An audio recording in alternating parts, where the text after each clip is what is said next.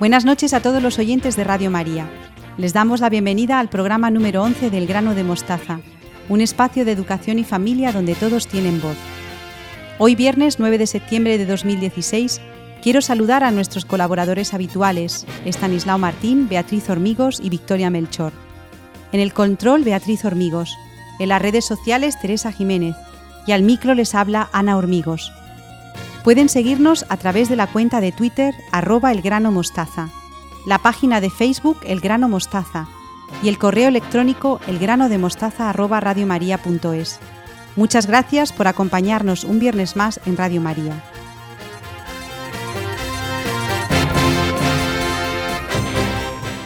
Queridos oyentes, un viernes más estamos felices de acompañarles en Radio María. Queremos compartir nuestro tiempo e inquietudes con ustedes con el objetivo de pasar juntos estos momentos de unión fraterna.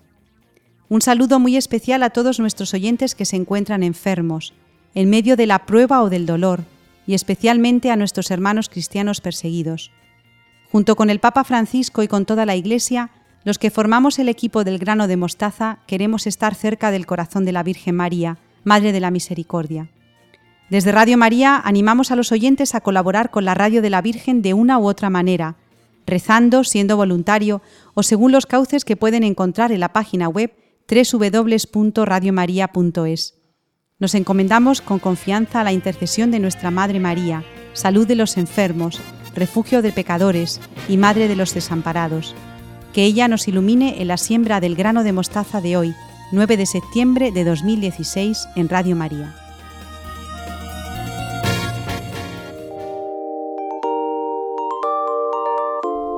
La entrevista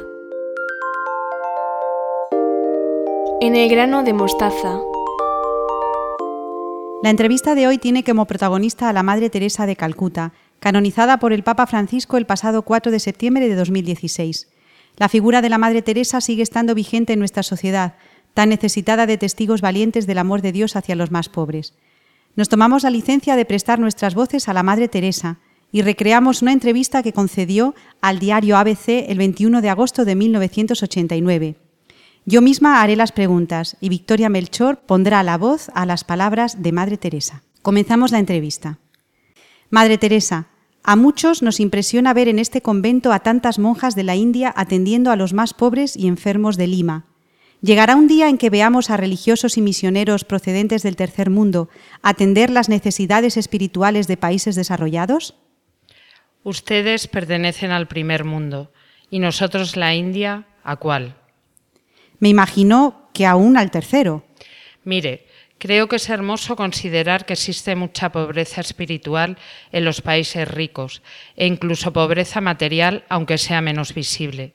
En todos ellos hay una muchedumbre de personas que sufren soledad, desamor, enfermedades físicas y morales, que constituyen una pobreza mayor que la material y más difícil de solucionar. Si alguien necesita un pedazo de pan, basta ofrecérselo para saciarlo. Si necesita descanso, basta una cama.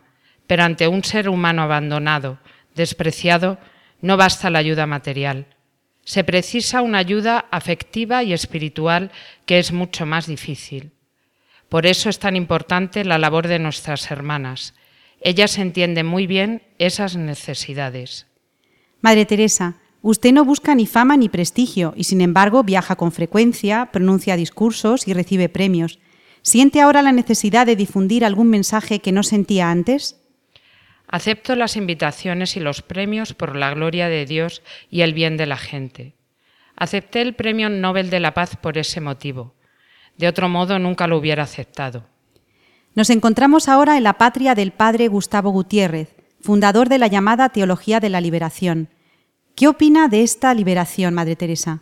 Si destruye la alegría, la paz y el amor, la unidad, entonces no es liberación. Más que nunca necesitamos hoy esos valores y debemos defenderlos y fomentarlos. ¿Sugiere que, tal y como está planteada, la teología de la liberación atenta contra ellos? He puesto el condicional sí. Sé poco de esas teorías, pero a raíz de lo que he escuchado, tengo que decirle que todo lo que se relaciona con Dios tiene como fruto unirnos más unos a otros. ¿Piensa entonces que basta el amor y el servicio al prójimo para solucionar todos los problemas sin cambiar las estructuras injustas? Hemos de hacer solo lo que seamos capaces de hacer. Nosotras intentamos arreglar los males del mundo dando a los pobres, a los enfermos, a los despreciados, a los más miserables de los miserables, todo el cariño y afecto que somos capaces de ofrecerles. Todos, desde su condición en el mundo, pueden también contribuir a la tarea de cambiarlo y purificarlo, buscando la unidad, el servicio, la reconciliación, el amor. Es necesario un amor tierno hacia el prójimo, que solo puede venir de la oración, porque ella nos concede un corazón limpio. Madre, ha hablado de reconciliación, que es precisamente el lema del Congreso al que asiste aquí en Lima. El hambre no es solo de pan, el hambre es de amor, de reconciliación, y si queremos reconciliarnos, tenemos que perdonarnos unos a otros.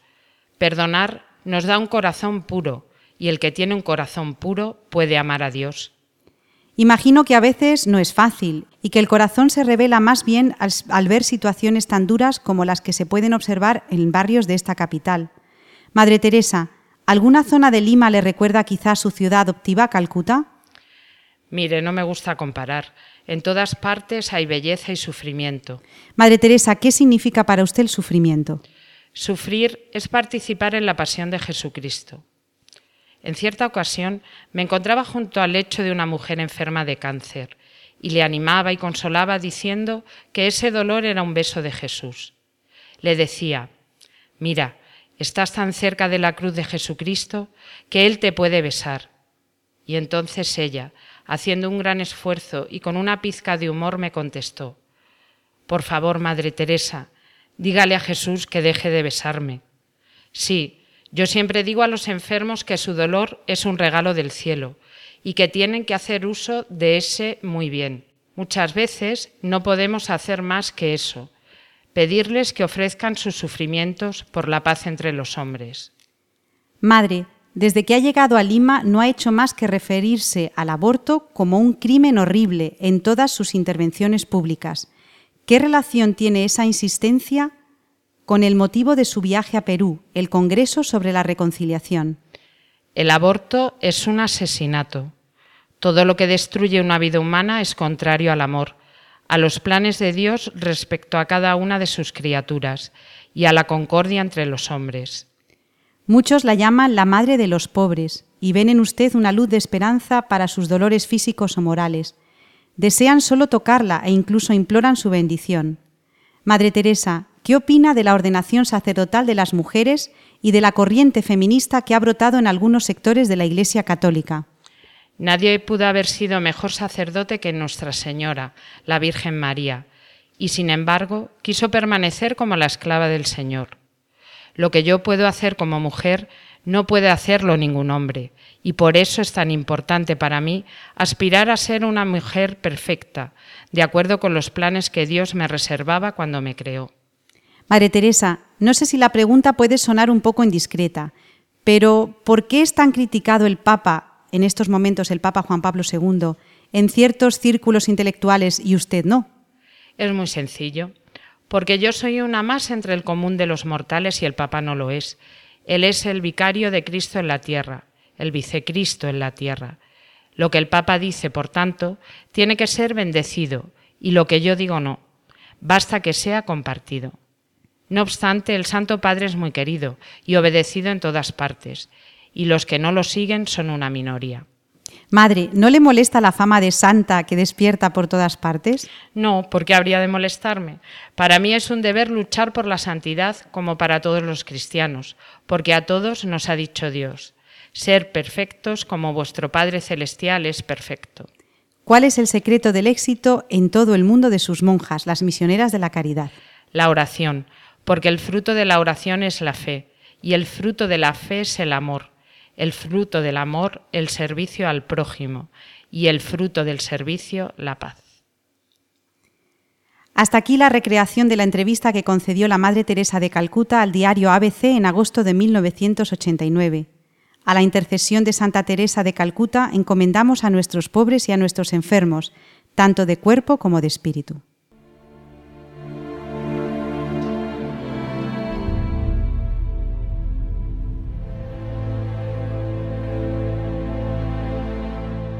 Beatam Teresiam de Calcutta, santam esse discernimus et definimus, ac santorum catalogo ascribimus, statuentes ean in universa ecclesia inter santos pia devozione in recole debere in nomine Patris et Filii et Spiritus Sancti. Amen.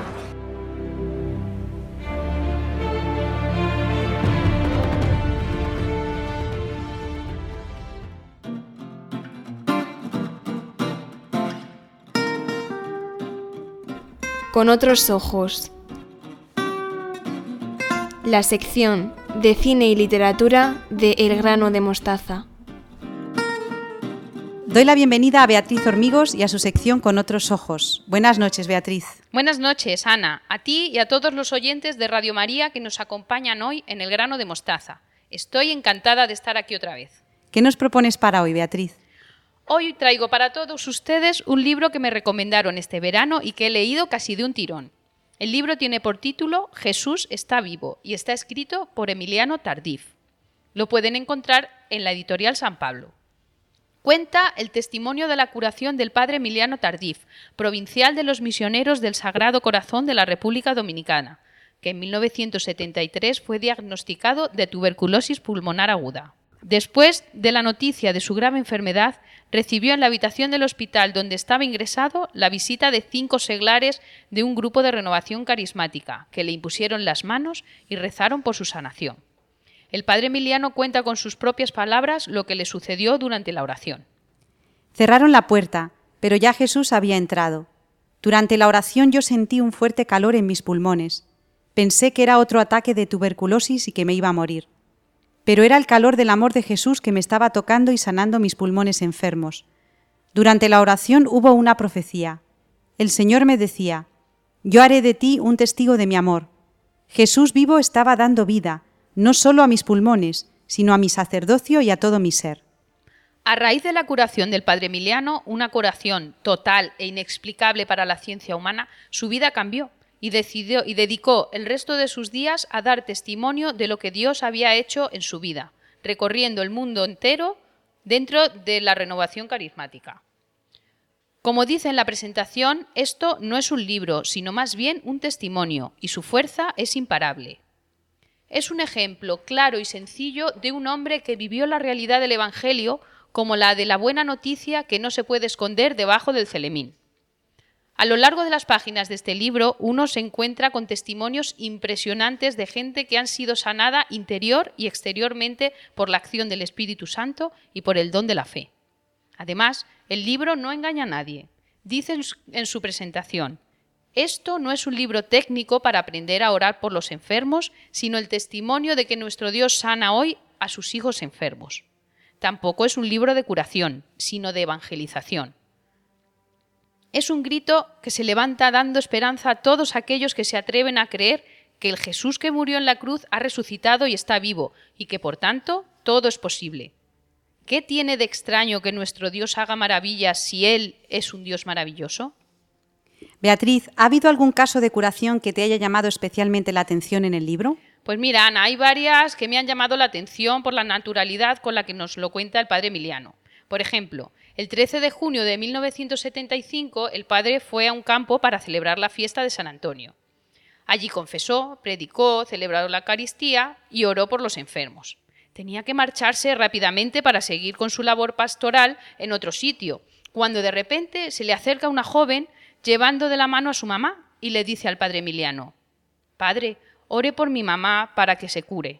El padre se mostró un poco contrariado porque tenía prisa y le contestó Pero si acabamos de hacer la oración por todos los enfermos. La joven insistió con una gran fe. Claro, padre, es que mi mamá está sorda y no se dio cuenta cuando usted oró. El padre sintió lástima por ella y le pidió al Señor con toda naturalidad Señor, sánala, pero deprisa, porque tengo mucho trabajo. Inmediatamente el padre se agachó y le preguntó a la mamá ¿Hace mucho que usted está sorda? Y la madre respondió, desde hace ocho años. El padre se sorprendió y sospechó que quizá le hubiera leído los labios. Por lo que le dijo al oído en voz baja, Usted parece ser una buena mamá. Ella sonrió al padre y asintió. Le había escuchado. El señor había respondido a la petición tan sencilla y original. La mujer le contó que había sentido un viento rápido en sus oídos y los destapó. Como esas, hay otras muchas curaciones que se pueden encontrar en el libro, además de frases para reflexionar.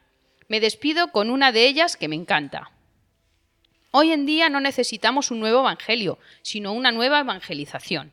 Es decir, proclamar con poder y eficacia que Cristo vive, no repitiendo teorías que oímos y leemos, sino con el testimonio de la propia experiencia. Cristo está vivo. Muchas gracias, Beatriz, por traernos este testimonio del padre Emiliano Tardif en el libro Jesús está vivo. Pero antes de despedirte, creo que tienes una novedad en tu sección, ¿no es así? Así es, Ana. Hay por aquí dos niñas de 7 y 10 años que querrían hablar un poquito de la madre de la Santa Teresa de Calcuta. Y creo que les voy a dar la oportunidad, ¿te parece? Por supuesto, adelante. Buenas noches a todos. Somos Inés y Lucía Rodríguez, dos estudiantes del Colegio Compañía de María de Talavera de la Reina. Hoy vamos a hablar de Santa Teresa de Calcuta, porque el pasado 4 de septiembre el Papa Francisco la canonizó. Aunque todo el mundo la conoce, vamos a contar algunos datos de su vida. Nació en Macedonia el 26 de agosto de 1910 y se llamaba Inés, como yo. Desde pequeña ayudaba a los pobres junto a su familia. Cuando se hizo mayor, se dio cuenta de que Jesús la llamaba a ser misionera. Por eso se fue a la ciudad de Calcuta, en la India, para dar clases en el colegio de Loreto. Ayudaba a los pobres y a los enfermos, porque ella siempre decía, cuando más ayudes, más, recibirás. Pero Dios le pedía que dejara la orden de Loreto y se dedicara plenamente a los pobres y enfermos. En la oración, Dios le decía, lo que hacéis al más pequeño de mis hermanos, a mí me lo hacéis. En el verano de 1948 dejó el convento y empezó a dedicarse a, los pobres y enfermos en una, nueva, en una nueva orden que se llamaba las Misioneras de Caridad. Se hizo amiga de Juan Pablo II y recibió el Premio Nobel de la Paz. Además, fundó el Hogar de los Niños Abandonados y dedicó toda su vida a curar a los más pobres de los pobres. Murió el 5 de septiembre de 1997 en Calcuta. Su congregación se extendió por los cinco continentes Aquí termina nuestra sección de la Madre Teresa de Calcuta. Nos despedimos hasta el próximo mes en Radio María. Adiós, Ana. Adiós Inés y Lucía y muchas gracias por vuestra sección sobre la Madre Teresa de Calcuta. Aunque soy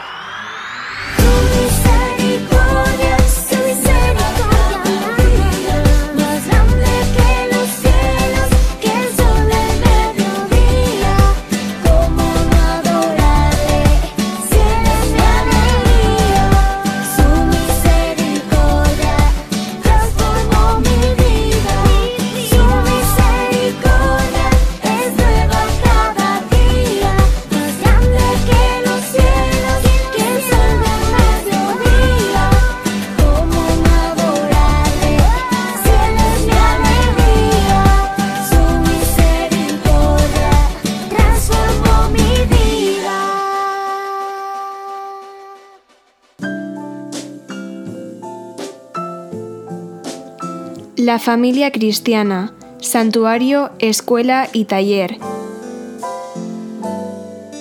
Con Estanislao Martín. Saludo con mucho cariño a Estanislao Martín, que nos acompaña un viernes más con su sección dedicada a la familia cristiana. Buenas noches, Estanislao. Buenas noches, Ana. Muchas gracias por tu acogida y por tu saludo al que correspondo con mucho gusto. Y saludo también yo a todos los que hacen posible este programa y, por supuesto, a todos nuestros oyentes. Estanislao, estamos por estas fechas a las puertas de un nuevo curso escolar. Ha habido programas que, por emitirse cerca de fechas muy señaladas, nos hemos centrado en aspectos relacionados con esas fechas. Por ejemplo, el mes pasado, en agosto, tuvimos muy en cuenta la Asunción de la Virgen, que sé por oyentes que tuvo mucho éxito tu sección, Stanislao. Pero ahora, mirando a lo largo, a largo plazo, teniendo todo el curso por delante, ¿qué les dirías a los padres de familia respecto a la educación cristiana de sus hijos? Vaya tema que vas a tratar hoy. Bueno, pues estamos empezando el curso, así es que vamos con ello con fuerza. Esta pregunta que me haces, eh, qué decir a los padres sobre la educación cristiana de los hijos, me recuerda una muy parecida que hace algún tiempo me hacía llegar por escrito una señora a través del correo electrónico. Como la respuesta eh, puede servir también a los oyentes y por otra parte no compromete la privacidad de esta persona, si te parece, Ana, me gustaría repetir lo mismo que le dije a ella. Y bueno, pues la pregunta, eh, resumiendo, sería esta, ¿no? ¿Qué deben hacer los matrimonios jóvenes para acercar a sus hijos a Dios? Como ves, es muy abierta. Se me pedía una respuesta larga, yo lo estuve meditando despacio y le respondí también de manera larga, una respuesta amplia, estructurada incluso, dividiendo la respuesta en varios puntos. Si te parece, Ana, mm, yo comienzo dando lectura a esos puntos y como es largo, vamos haciendo un alto según me vayas indicando tú. Me parece muy buena idea y seguro que muchos de nuestros oyentes se hacen la misma pregunta, Stanislao. ¿Qué deben hacer los matrimonios jóvenes para acercar a sus hijos a Dios? Pues adelante. Empieza la carta. Decía así. Muy estimada, me hace usted una pregunta muy interesante y muy abierta, tanto que cabría exponer todo un programa educativo para darle una respuesta cumplida. Al pedirme un consejo para los matrimonios jóvenes, entiendo que los hijos son pequeños, y en eso me centraré. Pero hay que decir que los padres deben facilitar que sus hijos vayan a Dios siempre, independientemente de la edad de los padres e independientemente de la edad de los hijos. No son pocos los casos en que padres ya ancianos, con el peso de la vida a sus espaldas, a veces con una sola palabra, a veces con su ejemplo, vienen a reconducir algún aspecto de la vida de sus hijos ya adultos aunque como le digo, yo me centraré en el caso de niños pequeños. Iré por partes. En primer lugar, se debe tener claro que los hijos son hijos de sus padres y son hijos de Dios, y que la filiación respecto de Dios es más intensa que la filiación humana. Puede decirse, sin temor a equivocarse, que somos más hijos de Dios que hijos de nuestros padres. Entre ambas filiaciones hay varias diferencias, pero yo le señalaré solo esta. La dependencia de los hijos respecto de sus padres va de más a menos. Va disminuyendo desde una dependencia absoluta hasta desaparecer con la entrada de los hijos en la vida adulta. Cuando el hijo nace, los padres tienen que sostenerlo en todo, pero a medida que la vida del hijo se va desarrollando, su vida corporal y sus facultades, su mundo de relaciones, etc., los hijos se van saliendo cada vez más de la tutela de los padres se van valiendo cada vez más por ellos mismos hasta el punto de poder vivir de manera independiente y autónoma sin la ayuda paterna. Esto es lo que ocurre con los padres humanos, pero con Dios ocurre lo contrario. Lo propio del cristiano es que pase de ser niño en la fe a ser adulto, pero este crecimiento no supone independencia de Dios Padre, sino lo contrario. A mayor crecimiento en la vida espiritual, a mayor profundidad en la fe, mayor dependencia de Dios. No debería extrañar, puesto que en la vida humana también vemos que este ejemplo se cumple en algunos casos. Como estas reflexiones van dirigidas a matrimonios jóvenes, creo que es muy oportuno poner al matrimonio como ejemplo. Si las cosas se hacen como se debe en la vida del matrimonio, cuando un hombre y una mujer, normalmente jóvenes, deciden casarse es porque su amor de novios ha madurado lo suficiente como para dar ese paso definitivo. Es claro que para el momento del sí quiero ante el altar se quieren todo lo que puedan quererse un hombre y una mujer, como para decidir entregarse mutuamente en cuerpo y alma y para siempre. Eso es verdad, pero el amor inicial que los lleva a unirse, por grande que sea, está en sus inicios. y por lo mismo está llamado a crecer y a madurar muchísimo con el paso de los años. Y si llegan felizmente a la ancianidad, podrán comprobar y testimoniar cómo aquel amor inicial tan grande ahora se ha hecho más grande todavía en el sentido de estar más acrisolado, más depurado, más solícito, de haber madurado hasta el punto en que puede madurar el amor humano, que consiste en no saber distinguir bien dónde empieza el esposo y acaba la esposa y, al revés. Pues bien, esto que pasa con, el amor en el caso humano del matrimonio es lo que ocurre también respecto de Dios. Valga este ejemplo entonces para entender lo que quiero decir respecto a la filiación divina. Según se va desarrollando nuestra fe y vamos creciendo en vida de santidad y en perfección cristiana, nos vamos viendo cada vez menos autónomos y por tanto más dependientes y más necesitados de Dios. Para el cristiano de fe poco desarrollada, Dios está siempre muy lejos, a veces a una distancia sideral, casi ajeno a su vida mientras que el cristiano de fe adulta entiende que no puede dar un paso sin acudir a Dios y se ve cada vez más estrechamente unido a Él y más colgado de su mano providente. El primero vive como autónomo, mm, o sea, como huérfano. El segundo vive como hijo. Creo, Stanislao, que has dado en la clave de la vida cristiana y me recuerda también a la parábola del hijo pródigo. A mayor crecimiento en la vida espiritual, mayor dependencia de Dios. Cuando entendemos esta realidad, se abre ante nosotros un nuevo horizonte de confianza infinita en el Padre. Recuerdo también ahora, Estanislao, las palabras del Señor en el Evangelio de Juan, en el capítulo 15. Sin mí no podéis hacer nada. Y lo dice muy claro. No dice poco o mal, dice nada. Pues efectivamente, así es. Así es, Ana.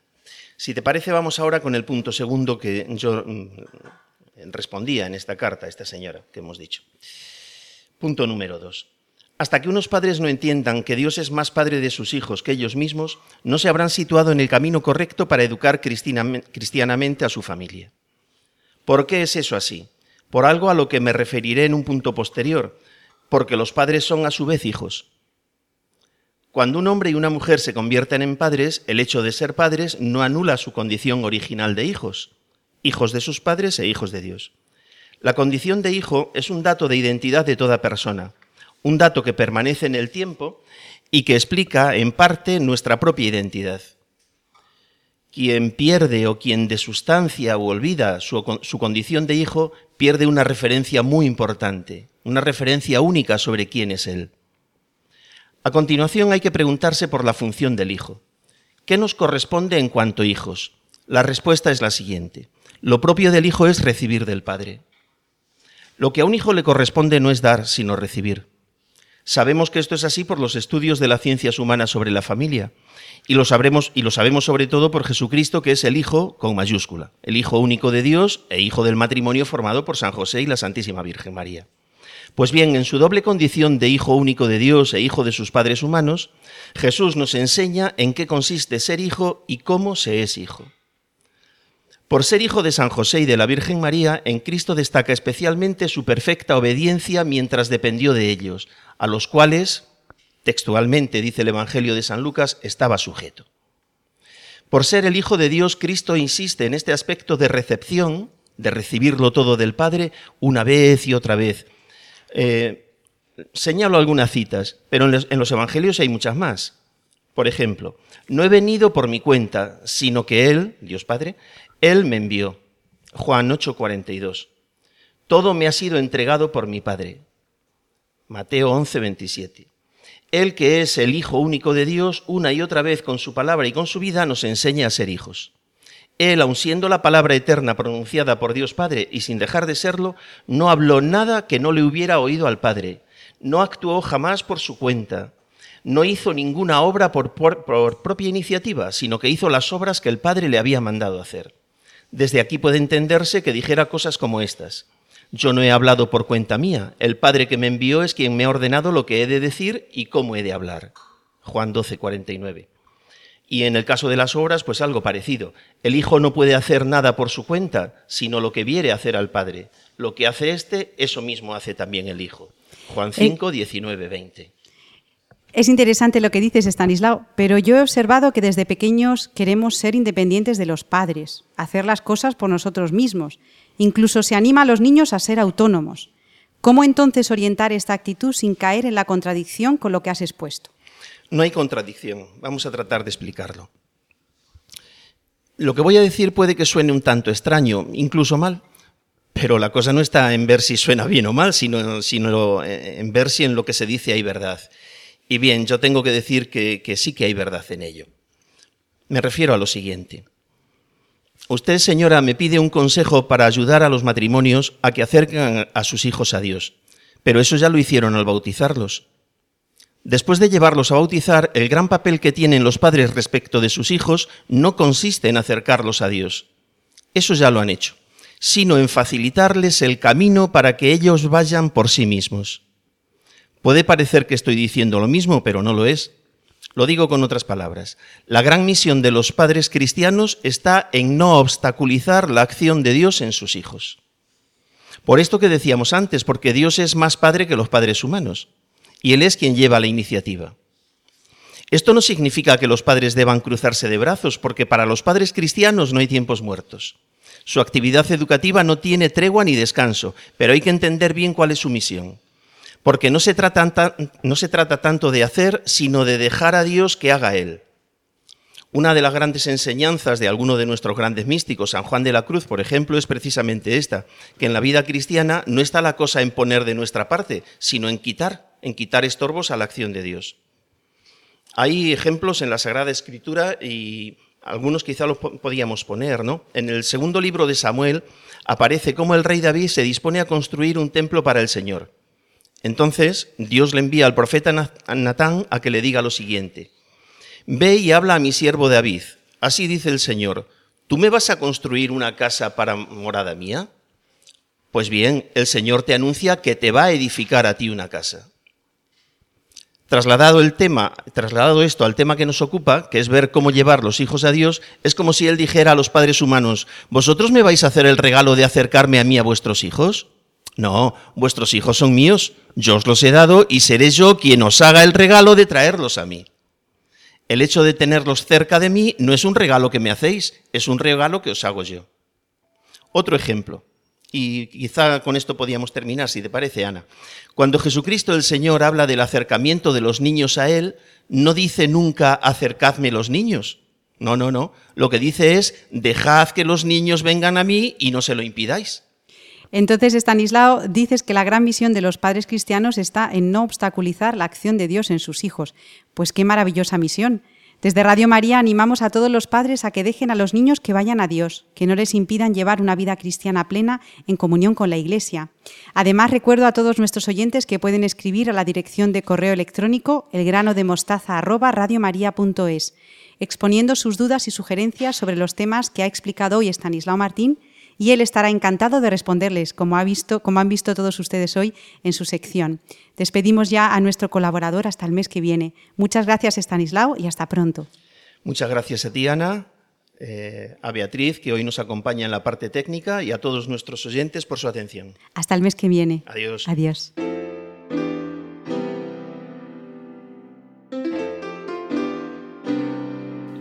Santos y educadores, educar en la misericordia una sección de Victoria Melchor. Vamos con la sección de Victoria Melchor, Santos y Educadores, Educar en la Misericordia. Buenas noches, Victoria. Buenas noches, Ana.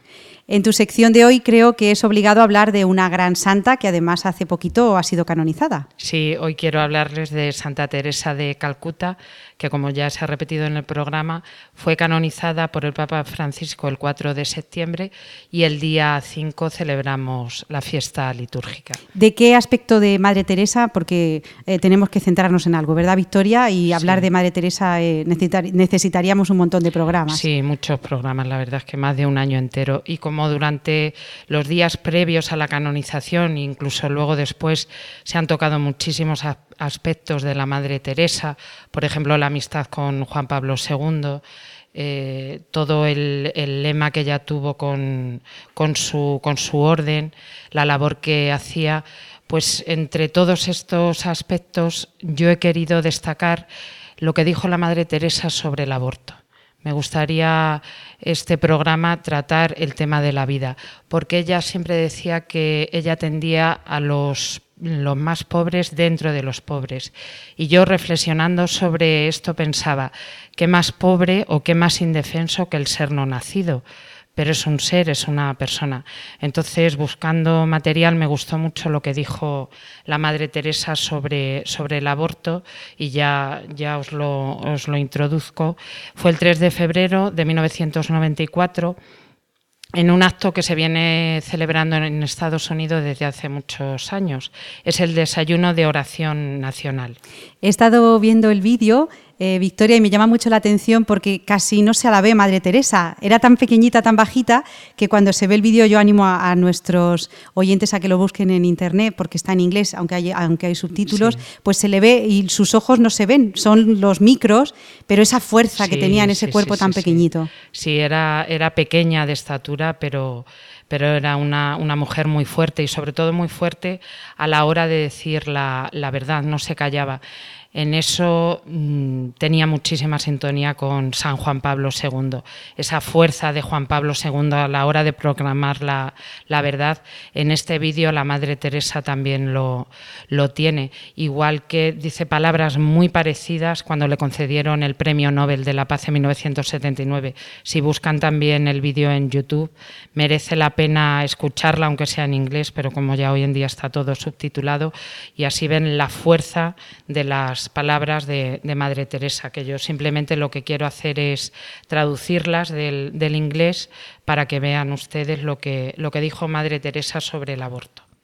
En el discurso que hizo en, este, en esta intervención de este día del desayuno de oración, estaban delante el presidente Bill Clinton, su, su, esposa Hillary Clinton, el vicepresidente Al Gore y muchas otras figuras políticas. Madre Teresa en ningún momento se amedrantó, por decirlo así, y para hablar sobre el aborto. Decía hablando sobre la paz. La amenaza más grande que sufre la paz hoy en día es el aborto, porque el aborto es hacer la guerra al niño, al niño inocente que muere a manos de su propia madre. Si aceptamos que una madre pueda matar a su propio hijo, ¿cómo podremos decir a otros que no se maten? Cómo persuadir a una mujer de que no se practique un aborto. Como siempre, hay que hacerlo con amor y recordar que amar significa dar hasta que duela. Esta frase, amar significa eh, dar hasta que duela, ha aparecido muchísimo en todos los medios de, comunicación estos días previos a la, canonización. Y, realmente a mí también me ha hecho reflexionar, reflexionar mucho, porque hay veces que nos creemos que somos buenistas, nos convertimos en en, esa filosofía del buenismo, doy esto de lo que me sobra o hasta aquí, porque claro, yo más voy a comprometer a mi familia, voy a comprometer a, todos los que están a mi alrededor, a mi economía. Sin embargo, fíjense lo que dice la Madre Teresa, significa amar, significa dar hasta que duela. Es como la viuda que da ese pequeño óvulo. Y me gusta mucho también lo del, aborto. Realmente no podemos estar hablando de paz, no podemos buscar la paz si matamos al niño que no nace. Ahora que, estamos tan rodeados de todos los conflictos que hay en, en Siria, de todas estas personas que están muriendo, por problemas económicos, políticos, sociales, da igual, el problema venga de donde venga. No podemos fomentar la paz si primero no nos hacemos voz del, niño que no ha nacido. Eh, creo que también Madre Teresa en este vídeo, en este discurso, Victoria, habla de una cita bíblica del Antiguo Testamento, aunque la madre pueda olvidarse del niño que lleva en sus entrañas, yo no me olvidaré, ¿no? Te llevo tatuado en la palma de mis manos. Sí, sí, sí. Eso eh, lo dijo eh, cuando le dieron el Premio Nobel de la Paz y es una, una cita bíblica del Antiguo Testamento que es preciosa. Aunque tu madre se olvidara de ti, la madre que te lleva en el vientre materno, el Señor nunca va a ser capaz de, de olvidarse de ti. Y esta es la labor que hacen las misioneras de la caridad. Madre Teresa, además, decía con, esa fuerza, si no queréis al niño, dádmelo a mí, que yo lo voy a, recoger. Y, las misioneras es lo que, lo que hacen, ayudan a madres que quieren abortar para que no aborten y de hecho tienen casas y orfanatos donde reciben no solamente a los, a los niños, sino también ayudan a las, a las madres. Es, es esa fuerza y esa confianza que tenía en el Señor y animaba a las madres y les decían, no importa, aunque tú te quieras deshacer de, de él, el Señor no se va a olvidar de tu hijo, ni de ninguna persona porque el Señor nos lleva tatuados y es el plan que tiene para cada uno de nosotros. También es cierto, Victoria, que las misioneras de la caridad eh, se han destacado por enseñar los métodos de regulación natural.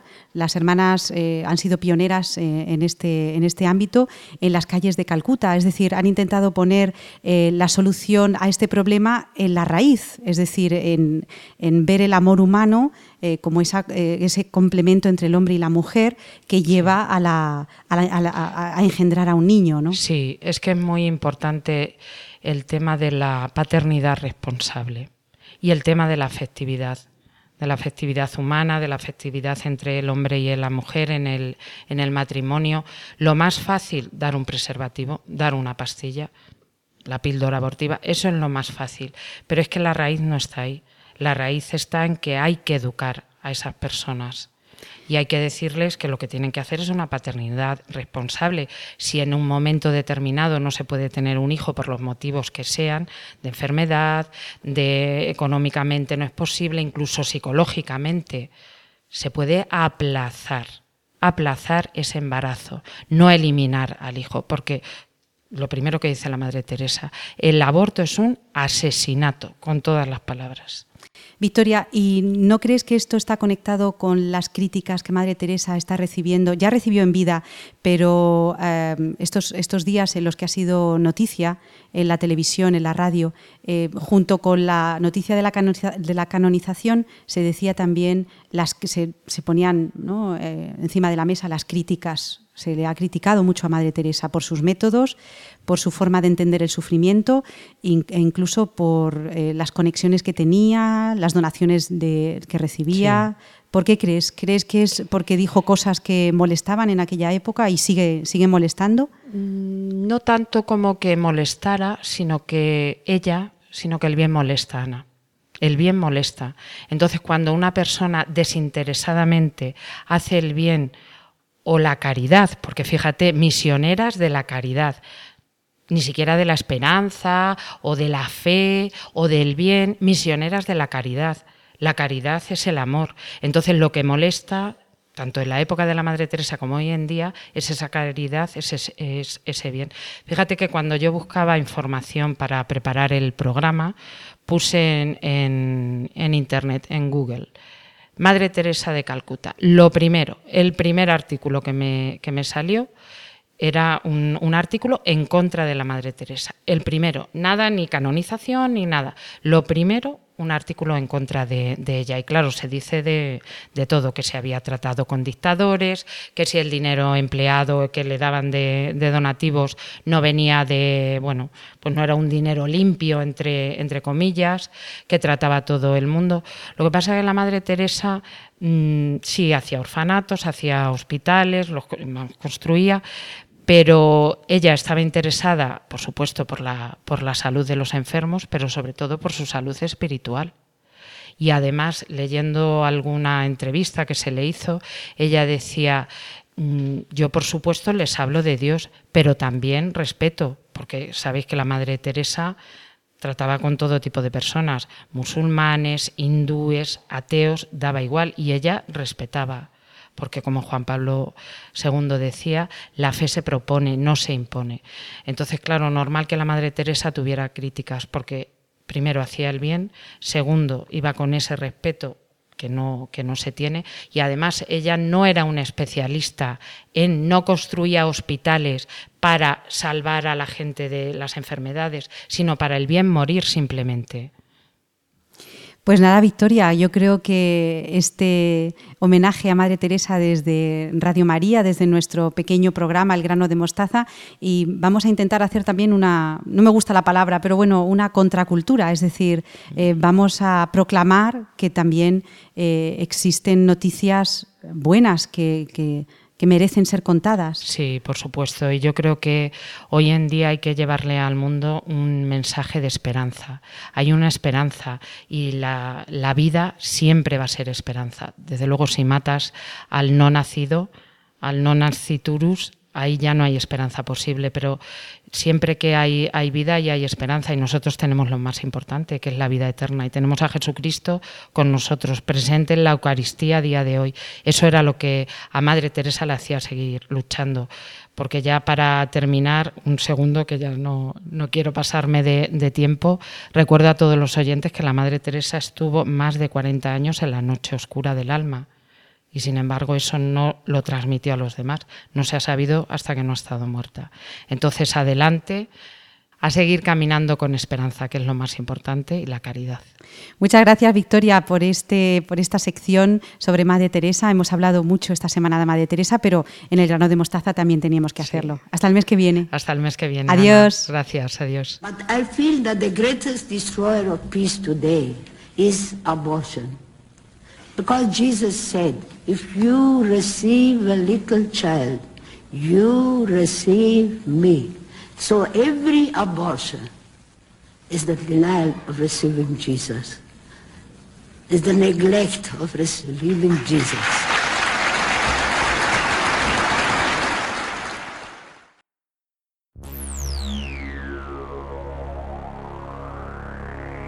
Prometo guardarte en el fondo de mi corazón.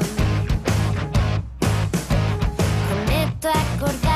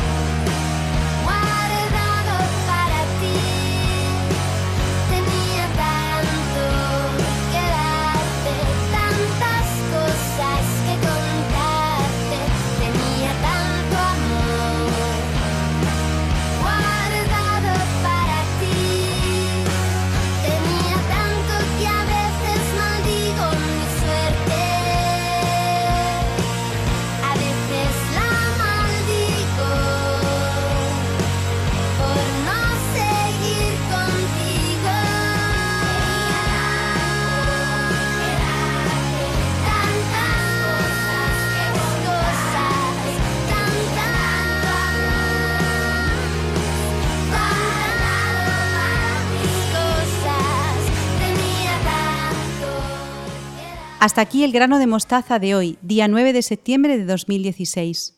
Concluye el undécimo programa de la sección Familia y Educación de los viernes en Radio María.